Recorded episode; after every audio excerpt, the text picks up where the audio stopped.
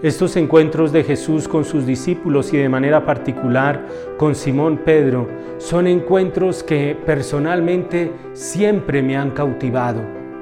Se acerca a Jesús el hijo del carpintero y le dice al pescador, a Pedro, lo que tiene que hacer. Ir mar adentro, echar las redes en unos horarios que no son para echar las redes. Y Pedro se queda mirando a este hijo del carpintero y le dice, Señor, en tu nombre las echaré.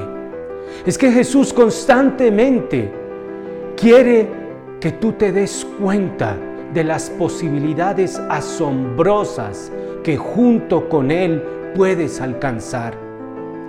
Se nos hace creer que no podemos hacer nada tenemos nostalgia de ojalá estuviera este santo, ojalá hablara tal santo en estos momentos, pues estás tú, estás tú para cambiar el mundo, estás tú con Jesús. ¿Y qué hizo Pedro? Le dio la barca a Jesús. Y eso es un momento santo. Construye esos momentos santos, donde no mires lo que te agrada, donde no busques tu interés, sino simplemente hacer lo que Dios quiere que tú hagas y vas a transformar el mundo porque tienes posibilidades asombrosas.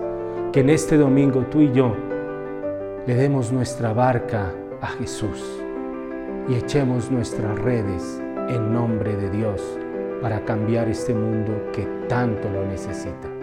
Que Dios los bendiga.